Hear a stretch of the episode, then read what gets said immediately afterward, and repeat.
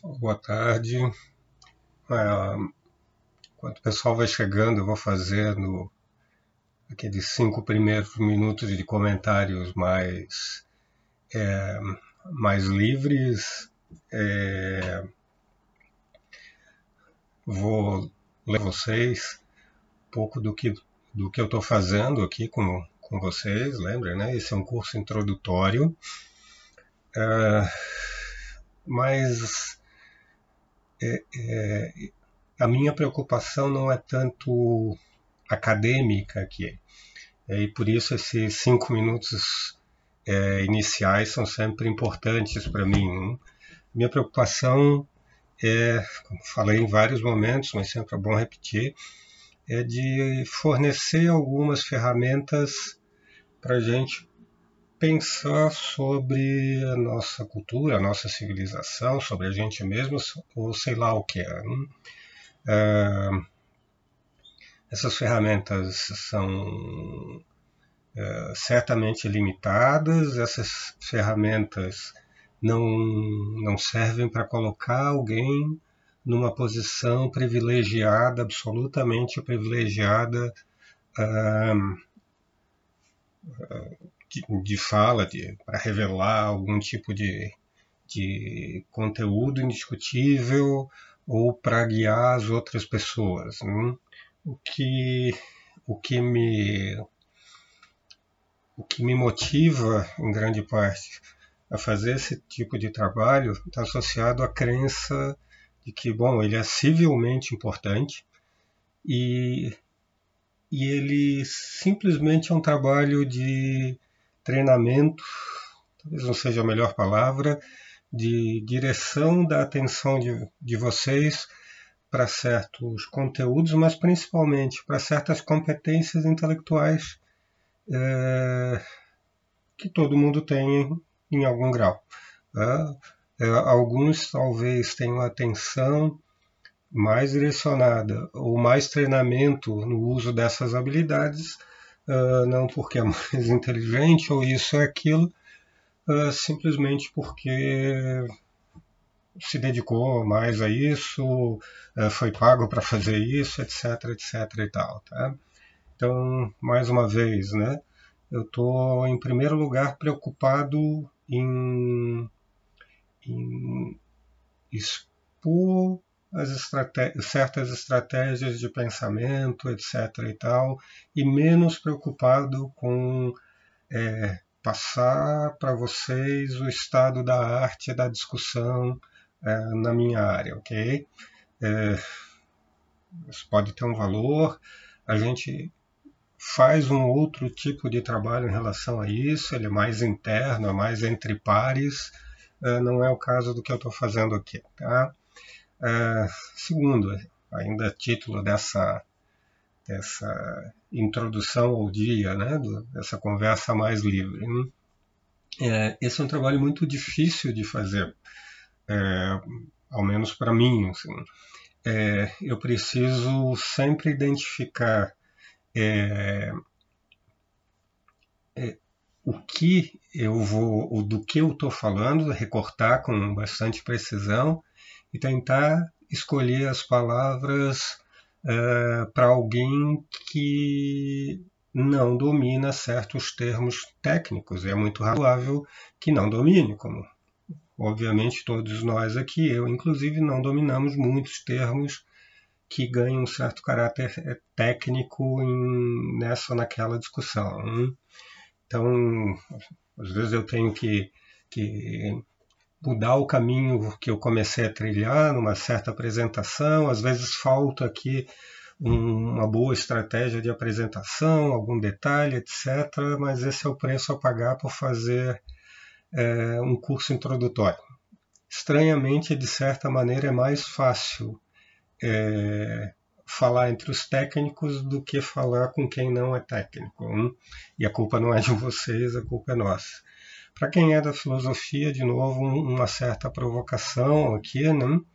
É, do quanto a gente faz filosofia em público, é, mais preocupado em falar, of oferecer conteúdos filosóficos para as pessoas e menos preocupados, é, às vezes, em, por exemplo, fazer coisas como regular o alcance da nossa, da nossa fala. Né?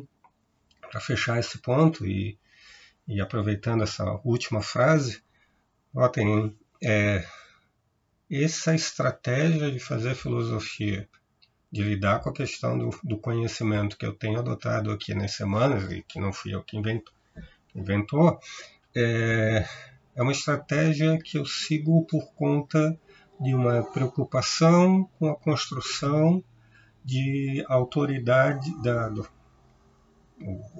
de atribuição apropriada do peso a uma determinada tese. Estou tentando construir com vocês uma estratégia que confere peso para a ideia de que conhecimento, como a gente viu ontem, equivale, é idêntico a ter crença verdadeira justificada. Depois a gente vai voltar a isso. É, isso é muito diferente de eu assumir uma posição de autoridade e dar essa, isso como informação para vocês. Né? É, em outras áreas da filosofia, em outras atividades, talvez a gente não, não precise especular um pouco mais. É, a, a, filosofia talvez tenha uma função mais criadora, assim, criadora de conceitos, criadora de noções, de teses mais gerais, etc. E tal. Bom, é, talvez isso se deva, em alguns casos, ao tipo de questão que a gente está discutindo, tá certo? Uh, no nosso caso, como a gente tem um lastro grande na linguagem natural, nos oferecendo subsídios para pensar sobre o conhecimento, que é uma palavra da linguagem natural, a gente aproveita esse lastro. Tá? Uh, uma questão mais interna, é, já para vocês pensarem como um desafio, que tem a ver com essas características é, diferentes é, de noções, de palavras de que atribuem valor, é, diferentes que são tratadas em áreas diferentes da filosofia. Hum? É, lembrem, várias e várias vezes eu dei exemplos que contrastavam atribuir conhecimento, atribuir o caráter de justiça, o ser justo a uma frase, a uma pessoa, etc, etc e tal. Né? É, manter as características diferentes desse termo nos dá ferramentas para pensar em áreas que são diferentes. Né? É, às vezes, no discurso acadêmico, a gente resolve um problema de uma área, resolve entre aspas, importando conceitos de outros. É, eu vou falar de um desses casos, até para ajudar a entender o que a gente faz. Né? É, vejam, por exemplo, né, é, eu vou supor, e eu acredito nisso, que submeter crianças à apreciação da, de arte, é, desde nas suas mais variadas formas, arte é, é, em todos os lugares de manifestação, etc. e tal, é algo que nós deveríamos fazer, ou seja, é algo que carrega um determinado valor. Hum. É, pensando como alguém que quer, por exemplo, pensar num currículo escolar, pensando num professor de arte, etc. e tal, eu vou supor que é interessante a gente perguntar qual é o valor que, associado a nossa suposição, o valor que nós estamos supondo, associado à nossa suposição de que as crianças deveriam ser submetidas à apreciação da arte. Eu deveria levar meu filho para um show de música, da orquestra, ou de, eh, de um determinado lugar, ou uma manifestação é, de música popular em tal e tal outro lugar, etc, etc e tal. É, por quê? Por quê? E essa pergunta não é necessariamente para desafiar esse, essa suposição, mas é para esclarecer, como eu falei, aquilo que está em jogo. Né? É, bom, eventualmente a gente vai esbarrar em respostas a essa questão que dizem que, bom, deveríamos fazer isso porque a arte transmite conhecimento.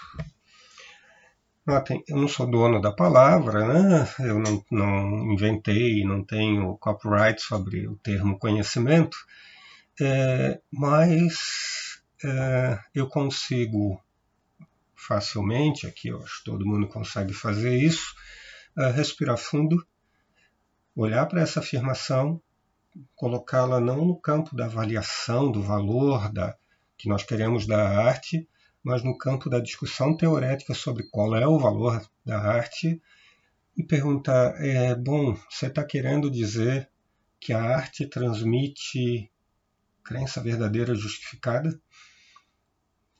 Hum, a sugestão que nós tiramos ontem, né, do, da definição, da, da descrição aqui do, do, que o conhecimento há, é, notem, parece estranho que a arte sirva para transmitir essa coisa, essas três coisas embutidas na noção de conhecimento, né?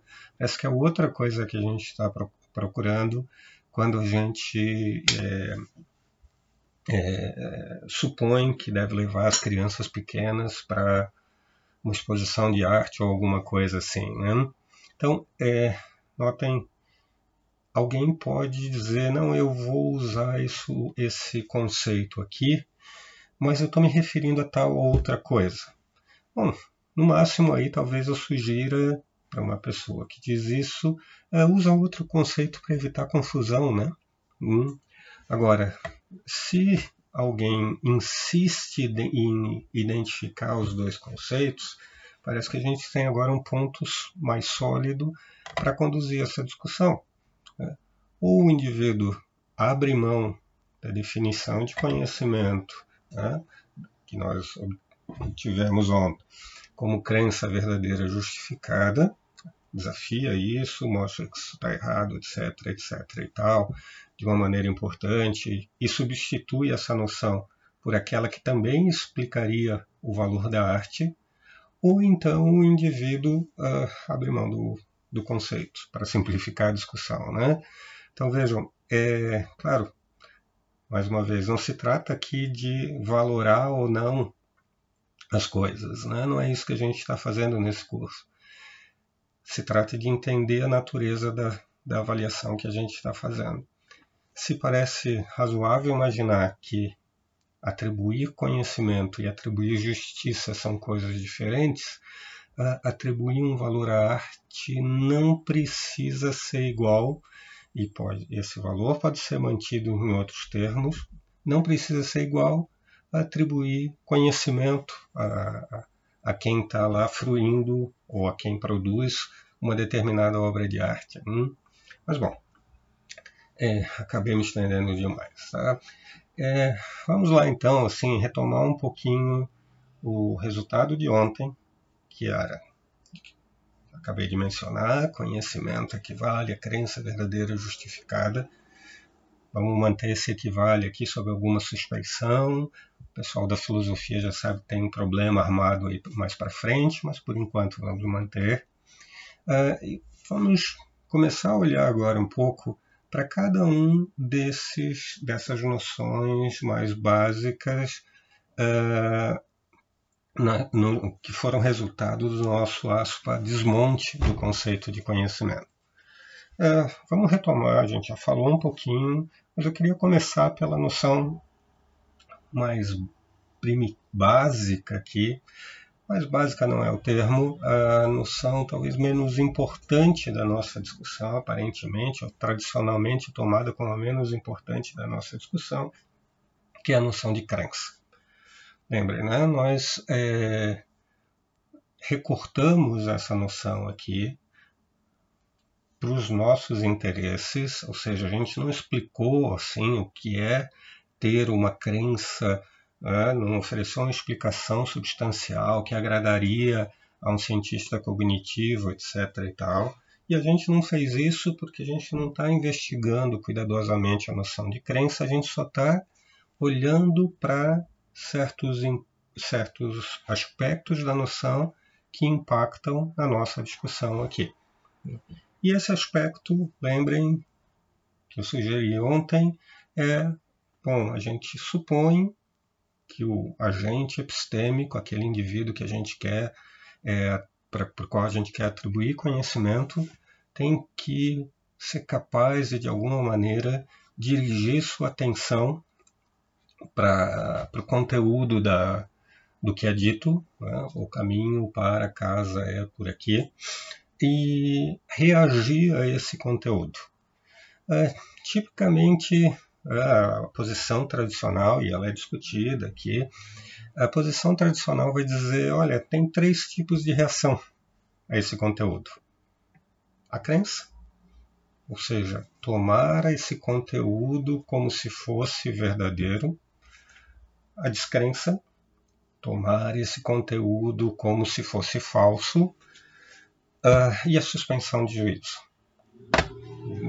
Uh, uh, não direcionar a, a, ação que alguém que, que, que lida com o conteúdo da, da, de uma declaração nem para cá, nem agir como se fosse verdadeiro, nem agir como se fosse falso.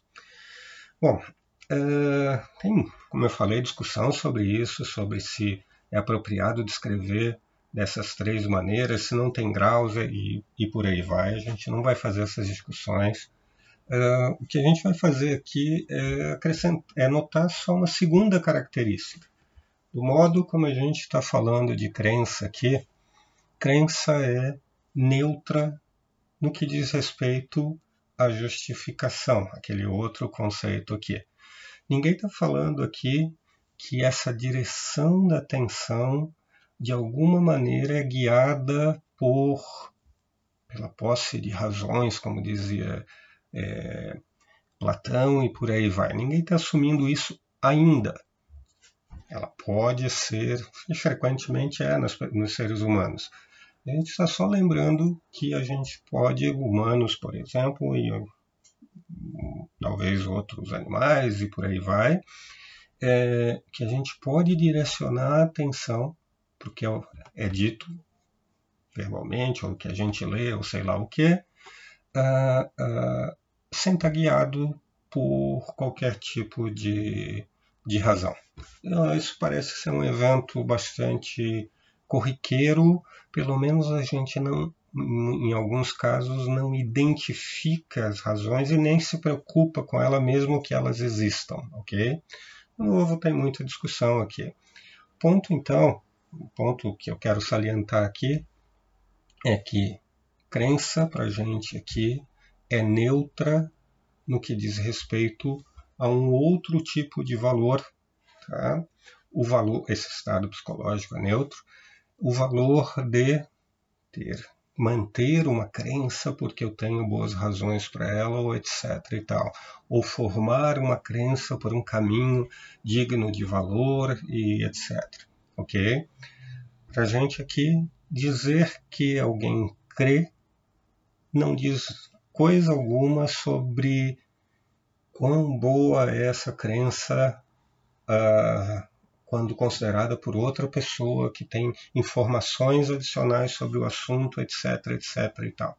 Diz apenas que aquele indivíduo uh, tem na mente certo conteúdo e direcionou a atenção para aquele conteúdo, formando uma crença, ou seja, pelo menos a princípio, tomando como verdadeiro o conteúdo dessa frase, tá? Tomando como se o conteúdo fosse é, fosse correto. Bom, é, a gente não precisa avançar muito aqui. Eu quis recuperar isso, que na verdade a gente já tinha dito ontem, para fazer um pouco do, do trabalho que eu mencionava no começo da fala de hoje. Né? A gente está fazendo um curso desse para ter ferramentas para pensar um pouquinho sobre questões cotidianas e não só para pensar sobre o próprio conteúdo, o próprio trabalho do epistemólogo. Né? Bom, é, vamos olhar para o nosso vocabulário, para certas expressões que vão se estabelecendo e muito rapidamente, a gente não sabe muitas vezes a origem, mas que guiam a ação de seres humanos de maneira importante em muitos contextos sociais. Vamos olhar agora não para o uso, como a gente tem feito é, é, desde o começo do curso, não para o uso é, é, pré-teórico da, da, de uma determinada noção, como a de crença, como a de verdade, como a de conhecimento, etc. E tal. Vamos olhar não exatamente para aquilo que a gente fala é, é, antes de receber culturas mais sofisticada, antes de começar a comprar tal e tal tese teórica, etc. E tal. Uh, o meu, o meu objeto de avaliação aqui tipicamente são as crianças. Elas não compram todo o pacote teórico, elas estão aprendendo a usar os termos, em geral usam, usam bem, uh, e não compram certos compromissos uh, que vêm não exatamente das práticas cotidianas, mas vêm de teoria uh, assumida explicitamente ou implicitamente. Bom, fica mais claro se eu der um exemplo para vocês. Queria que vocês pensassem um pouquinho em frases, quem é professor já ouviu isso, frases como ah, professor, o senhor deve respeitar a minha opinião.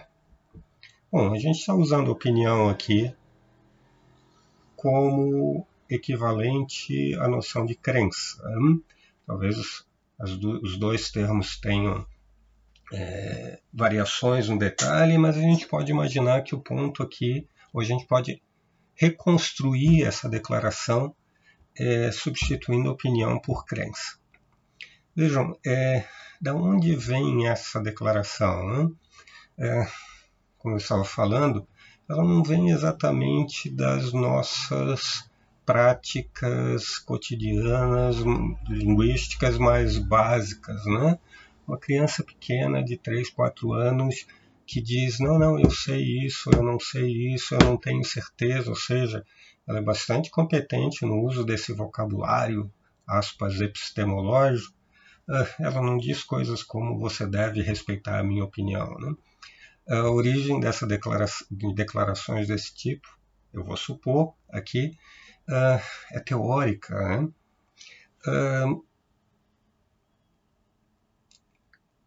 O que a gente pode dizer sobre uma declaração dessa? Hein?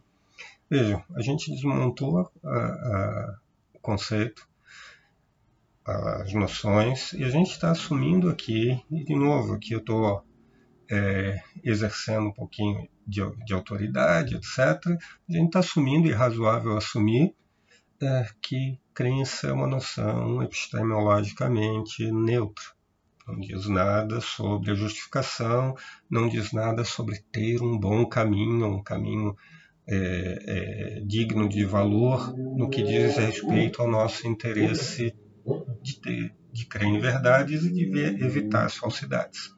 Hum, algo, lembrem, não é nada de grandioso, tem a ver com conseguir chegar no, no lugar que eu gostaria de chegar, uh, pegando o caminho correto, em vez de pegar o caminho errado e para o outro lado da cidade. É, é, quando alguém diz que eu devo respeitar a opinião dele, está é, falando de valor epistêmico dessa opinião? É, eu vou supor aqui que não, e que não há nenhum lastro teorético para a gente pensar, para a gente responder afirmativamente. Uh, responder que sim, não, não a gente deve respeitar essa opinião, porque ela é uma boa opinião. É, talvez valesse perguntar aqui a origem desse tipo de frase, é, é, frase como você deve respeitar minha opinião. Né?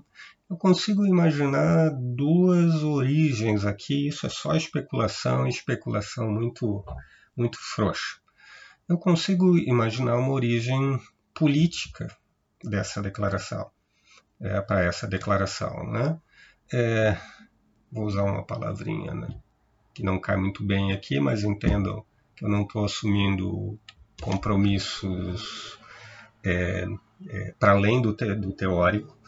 Bom, tipicamente, a gente vive em sociedades, em democracias liberais. Hum? Uh, democracias liberais trabalham com uma certa suposição de fundo, que é a suposição de que nós, olhem o nosso ponto aqui, a nossa discussão toda, não sabemos muitas coisas. Né?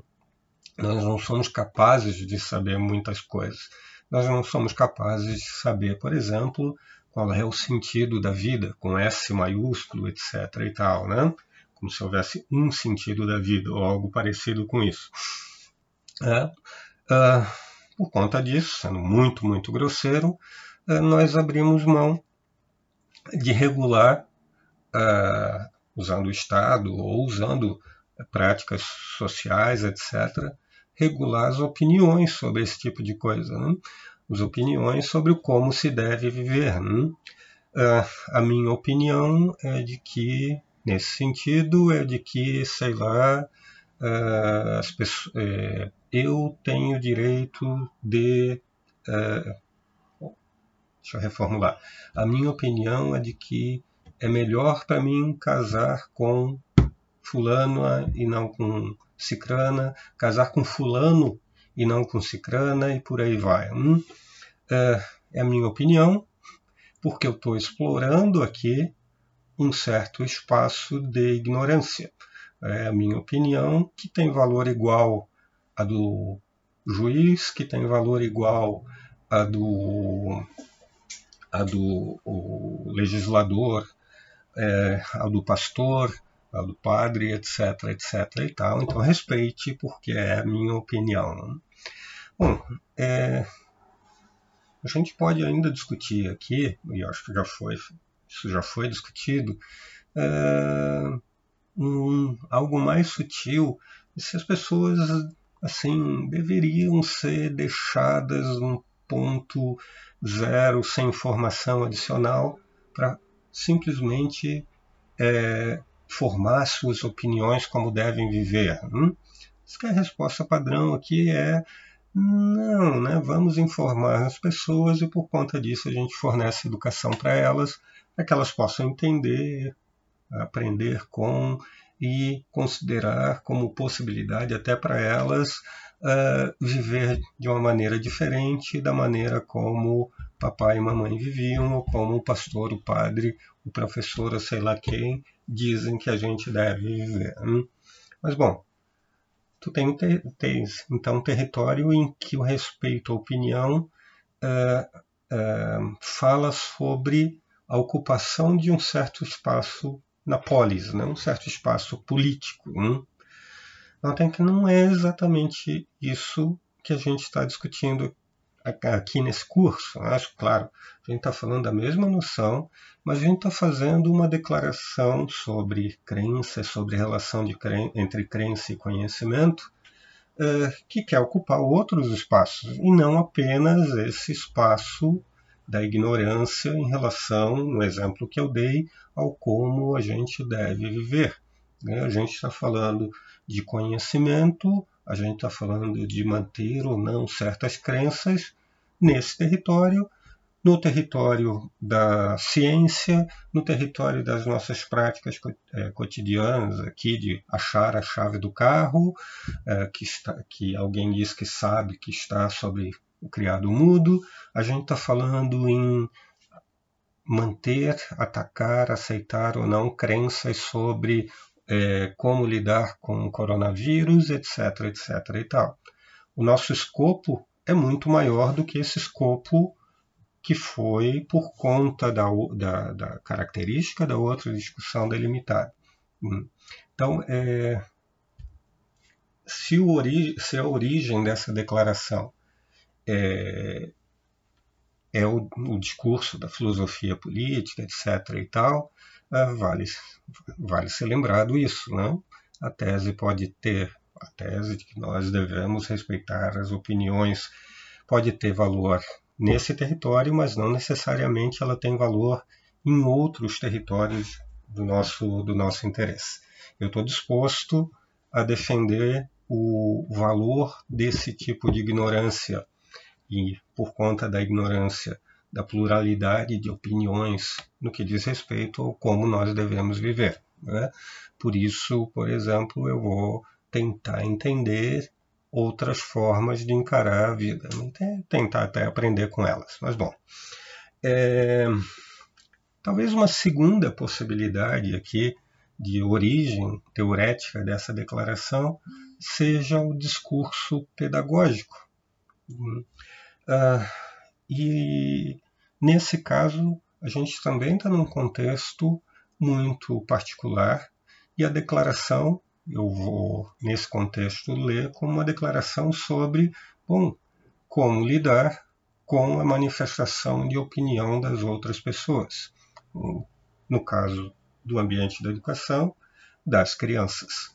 E aí eu também vou olhar para uma tese dessa e vou é, tomar como uma tese muito razoável. Hein? Bom, a minha função como professor, eu dou aula para adultos, talvez seja menos sensível, mas mesmo entre adultos é, é o caso. A minha função, é, em alguns casos, é não tratar uma manifestação de opinião apenas do ponto de vista olhando apenas para a suposta correção ou incorreção de uma determinada declaração de um aluno, por exemplo. Né? É, como professor, eu vou aprendendo e tento aprender é, coisas como, bom, talvez o aluno não tenha ferramentas para manifestar opinião, ah, ferramentas linguísticas, né? não domina os conceitos ainda muito bem, etc. É, e em alguns casos cabe a mim, como professor, é, ajudá-los a ter essas ferramentas, é, ajudá-lo a, a, a, psicologicamente lidar com um espaço de manifestação de opinião mais duro, que é uma sala de aula, que é um, um grupo de pesquisas ou alguma coisa assim. Hum? como professor, eu recebo um aviso que diz: olha, você não quer eliminar gente, não deveria querer eliminar gente do cenário do, do, da investigação, porque pode, esse indivíduo pode contribuir, talvez não agora, talvez contribua mais lá, no, lá na frente, etc. E por conta disso, receber a, a informação, receber a tese, a opinião desse, desse indivíduo é algo que deve ser feito com alguma delicadeza, algum cuidado.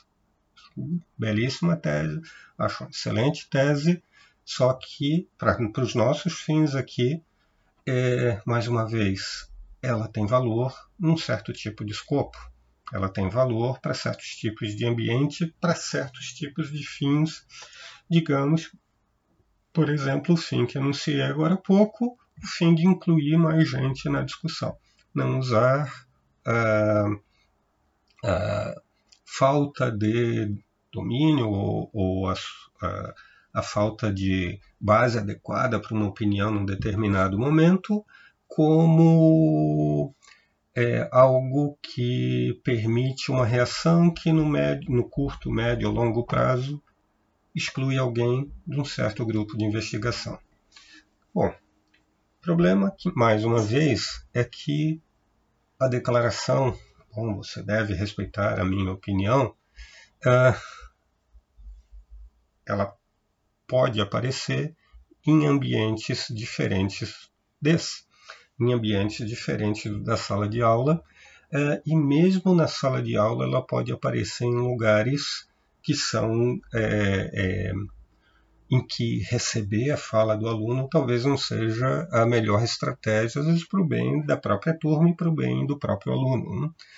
Se nós temos demandas é, de longo prazo de inclusão de indivíduos nas comunidades de investigação, etc. e tal, do outro lado, nós também temos demandas é, associadas à investigação a investigação, todos aqui são adultos, investigação bem, bem conduzida, ela mais e mais está associada a regras, às vezes explícitas, etc. e tal, de apresentação de evidência, uh, de apresentação de fontes, de checagem, é, às vezes cega por outros indivíduos, etc. E tal.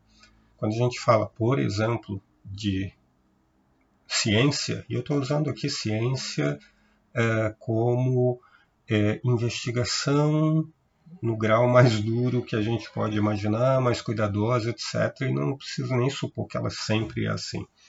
É, só, é. É, nesses ambientes mais duros, é, a gente precisa aprender a lidar com contraposição às nossas opiniões. Né? Não só precisa aprender a lidar, como, é o, como o, isso parece ser uma qualidade, um valor da, da investigação. Então, considerando isso tudo, mais uma vez a gente lembra que, bom, respeitar as opinião, a opinião parece ter um certo valor pedagógico, né? Nem, nem não, não vou atacar isso de modo algum, é, mas não é disso que a gente está falando aqui. A gente está falando aqui de um outro tipo de coisa, um outro tipo de interesse, que é aquele ligado à obtenção de justificação, crença justificada, ou a obtenção de crença verdadeira, ou a obtenção dos dois, a obtenção de conhecimento, a gente vai supor. Então, notem, é, o ponto aqui não é exatamente é, é, lidar com a discussão toda sobre é, questão política, questão pedagógica, etc. e tal. O ponto é só mostrar, mais uma vez, que com as nossas ferramentas de desmonte, a gente chama de ferramentas de análise, né, a gente começa a ganhar certos pontos de apoio que parecem ser mais sólidos é, para olhar para fenômenos que acontecem na nossa cultura e que trazem dano, né? Trazem dano político, inclusive, né? Político agora no sentido é, é de organização social, né? Ninguém deveria ser educado para lidar com gente que respeita a sua opinião o tempo todo, né? no tom de é, não retruque, né? porque a minha opinião eu tenho direito de mantê-la, né? sobre muitos aspectos, em muitos territórios, uh, em muitos assuntos, etc. É, nós não temos direito de manter opinião, uh, muito, muita discussão, mas de maneira geral aqui, né? de algum modo há um erro em manter uma certa opinião sob certas circunstâncias. Hum? Uh, que circunstâncias? Hum, os outros dois conceitos dão uh, pistas para a gente. Se a gente tem informações que nos levam a crer que aquilo é falso, uh, a gente tem que, tem que retrucar, né? Cuidado aqui, né? Lembre a, a, a tese pedagógica ali, né? a gente tem que retrucar não significa que você deve levantar a mão e discutir com aquela outra pessoa. Não é isso disso que eu estou falando. Em alguns casos talvez seja esse o caso a fazer, mas talvez não em todos. Uh, o que eu estou dizendo aqui é que, bom, esse indivíduo não tem direito de manter sua opinião do ponto de vista epistemológico. Se esse direito vai ser ou não confrontado, se, é, é uma, um outro assunto que não interessa nesse momento aqui. Então, tá? Estão me, estão me deu um vídeo pausado aqui para mim. Alguém deu um alô? Ok. É... Beleza segundinho. Então, é, vejam, vejam, vejam bem, né? O nosso ponto aqui é, é, como eu falava, é ter os conceitos um pouco mais esclarecidos, separados, etc., para pensar sobre essas questões que às vezes são questões de ordem de ordem prática. Um, é um tanto quanto incômodo para mim é, esbarrar com a falta disso nas escolas. Veja, as nossas escolas, elas talvez foquem demais, talvez tenham é, excesso de atenção, a obtenção de verdades, forçando o ponto aqui com o vocabulário que a gente tem, né? Uh, e talvez fosse, é, tenha um pouco tempo ou sei lá o que é, para chamar atenção dos processos de formação de opinião sobre o que é verdadeiro e sobre o que é falso. Tá? Lembrem, esses processos podem ser é, mal realizados. É, e para não perder o segundo ponto, notem, é, alguém pode emitir opinião verdadeira e mesmo assim não ser digno de, do título de conhecedor.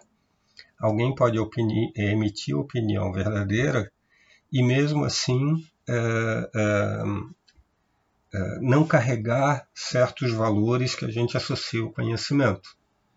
Vamos traduzir aquilo que a gente está dizendo aqui com os nossos conceitos aqui básicos.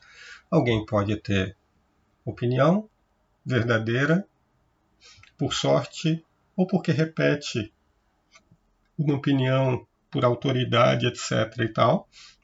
Uh, decorou uma determinada declaração, aceitou essa declaração, formou crença porque confiou na autoridade do professor, uh, pode fazer isso repetidas vezes e não ter aprendido nada sobre o que justifica aquela declaração.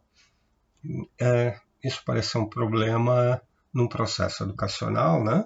certo? Um problema se eu tenho um processo educacional que está centrado na, na, na em, em alunos que declaram coisas verdadeiras, mas que não entendem os processos de justificação mais sofisticados, mais é, é, cuidadosos é, em relação a uma determinada a um determinado conjunto de, de, de crenças. Hum? É, isso parece um problema civilmente sério, né? civilmente, politicamente sério. Né? É, bom, a gente vê gente adulta que é, não sabe lidar com esses processos de, de, de avaliação de uma determinada crença. É, nós temos gente adulta que se aproveita disso e confunde os processos de justificação de crença, por exemplo, os processos é, de formação de crença que passa pelo crivo da atividade científica, é, que confunde esses processos é, para obter ganho político, pessoal, etc. E tal. A gente está preocupado com esse tipo de coisa é, é uma preocupação não teórica, né? essa é uma preocupação de caráter é, prático. Tá? Então, bem, para a gente não ir mais muito longe, né? hoje, é, recuperando bem rapidinho, né? só retomou a noção de crença, né? é, na noção mais geral que envolve é, uma discussão sobre o que são os nossos estados mentais, etc. e tal, a gente recortou só o que nos interessava, o que nos permite conduzir, é, continuar a nossa discussão aqui. A gente não está interessado, assim, a gente não tem as ferramentas para investigar a noção de crença cuidadosamente, sobre todos os aspectos. A gente recortou e disse, bom, a gente está interessado num traço muito básico da psicologia dos agentes epistêmicos. Uh, como é que a gente vai descrever esse traço, etc. e tal, uh, é uma coisa ainda é, num segundo nível, né, num nível mais teorético, mas esse traço é muito básico, etc. e tal. Uma certa capacidade de dirigir a atenção para o conteúdo da frase. Uh, papagaios têm esse tipo de propriedade quando eles repetem o que a gente ensina para eles, é, parece que não, né? E parece porque a gente não, não está aqui para decidir se papagaios têm ou não. Né? Mas se a gente supõe que não, e esse é o meu ponto, se a gente supõe que não tem, a gente não atribui conhecimento a eles. E, e vejam, a gente faz isso o tempo todo, né? A gente diz que os papagaios não sabem que aquilo que eles estão repetindo, etc. e tal. A mulher do Google tem isso, bom, do modo como eu descrevi a noção, dirigir a atenção para. É, parece que ela não tem, né? É, bom, alguém pode retrucar que na verdade o problema está na minha apresentação da noção, né? É, que talvez aqui dirigir a atenção para é, já suponha uma psicologia mais com tais e tais características e talvez a mulher do Google seja uma entidade bastante diferente de um papagaio que simplesmente só repete, é, diferente no sentido aqui importante para a nossa discussão. Bom, eu não vou fazer essa discussão aqui. Tá? É, Nivaldo, essa para ti, tá? É, porque eu não preciso ter uma, um modelo sofisticado. Eu não estou descrevendo os seres humanos. E não estou dizendo quem deve ser classificado como conhecedor ou não. Tá? Não estou aqui para defender ou atacar papagaios ou a mulher do Google. Lembrem disso, ok? É... Com esse recorte muito pequenininho, a gente lembrou a coisa importante aqui. A noção de crença para a gente é uma noção epistemicamente neutra. Tá? É, Para fechar, já, já falei isso, mas para a gente não perder, tá? É, não esqueçam que na tradição religiosa, crença não é epistemicamente neutra. Né? Crença já está uh, associado a um certo tipo de valor, algo parecido com justificação, né? Ah, porque formar crença é formar crença numa entidade boa que nos dá certas certas informações, etc, etc e tal. Uh, o uso lá é um pouco diferente, tá? Uh, tá errado? Não é isso que eu tô, que eu estou dizendo. O que eu estou dizendo só é que, lembrem, a gente não está fazendo essa suposição aqui. Crença, esse estado psicológico uh, é neutro. Tá? Não, não fala absolutamente nada sobre outros valores dessa uh, que nós estamos podemos associar à declaração em relação à qual eu formei crença. ok? Pessoal, mais uma vez, por favor, me encaminhem dúvidas, etc. É muito difícil aqui é, falar sem observar as reações das, das, pessoas, falar sem ver que ali aquela pessoa está franzindo a testa, vamos ver o que, que tem de problema aqui, o que, que ela não está entendendo, ou, que, ou, ou como ela está recebendo o que eu falo, tá? Encaminhe essas coisas todas, podem mandar por mensagem é, por, por direct, etc. Tá? A gente volta aqui amanhã uh, e eu vou começar então a deslocar um pouquinho, deslocar a fala para os outros dois é, conceitos associados ao, ao conhecimento. Amanhã eu vou olhar um, um pouquinho para o conceito de verdade, ok? Abraço a todos. Mais uma vez eu vou transformar isso, esse, o áudio é, e vou subir o áudio lá para o podcast Pensando sobre o Conhecimento, é, que vai estar disponível daqui a uma hora, provavelmente, lá no Spotify. Beleza? Até amanhã, então, pessoal. Um abraço a todos. Até mais.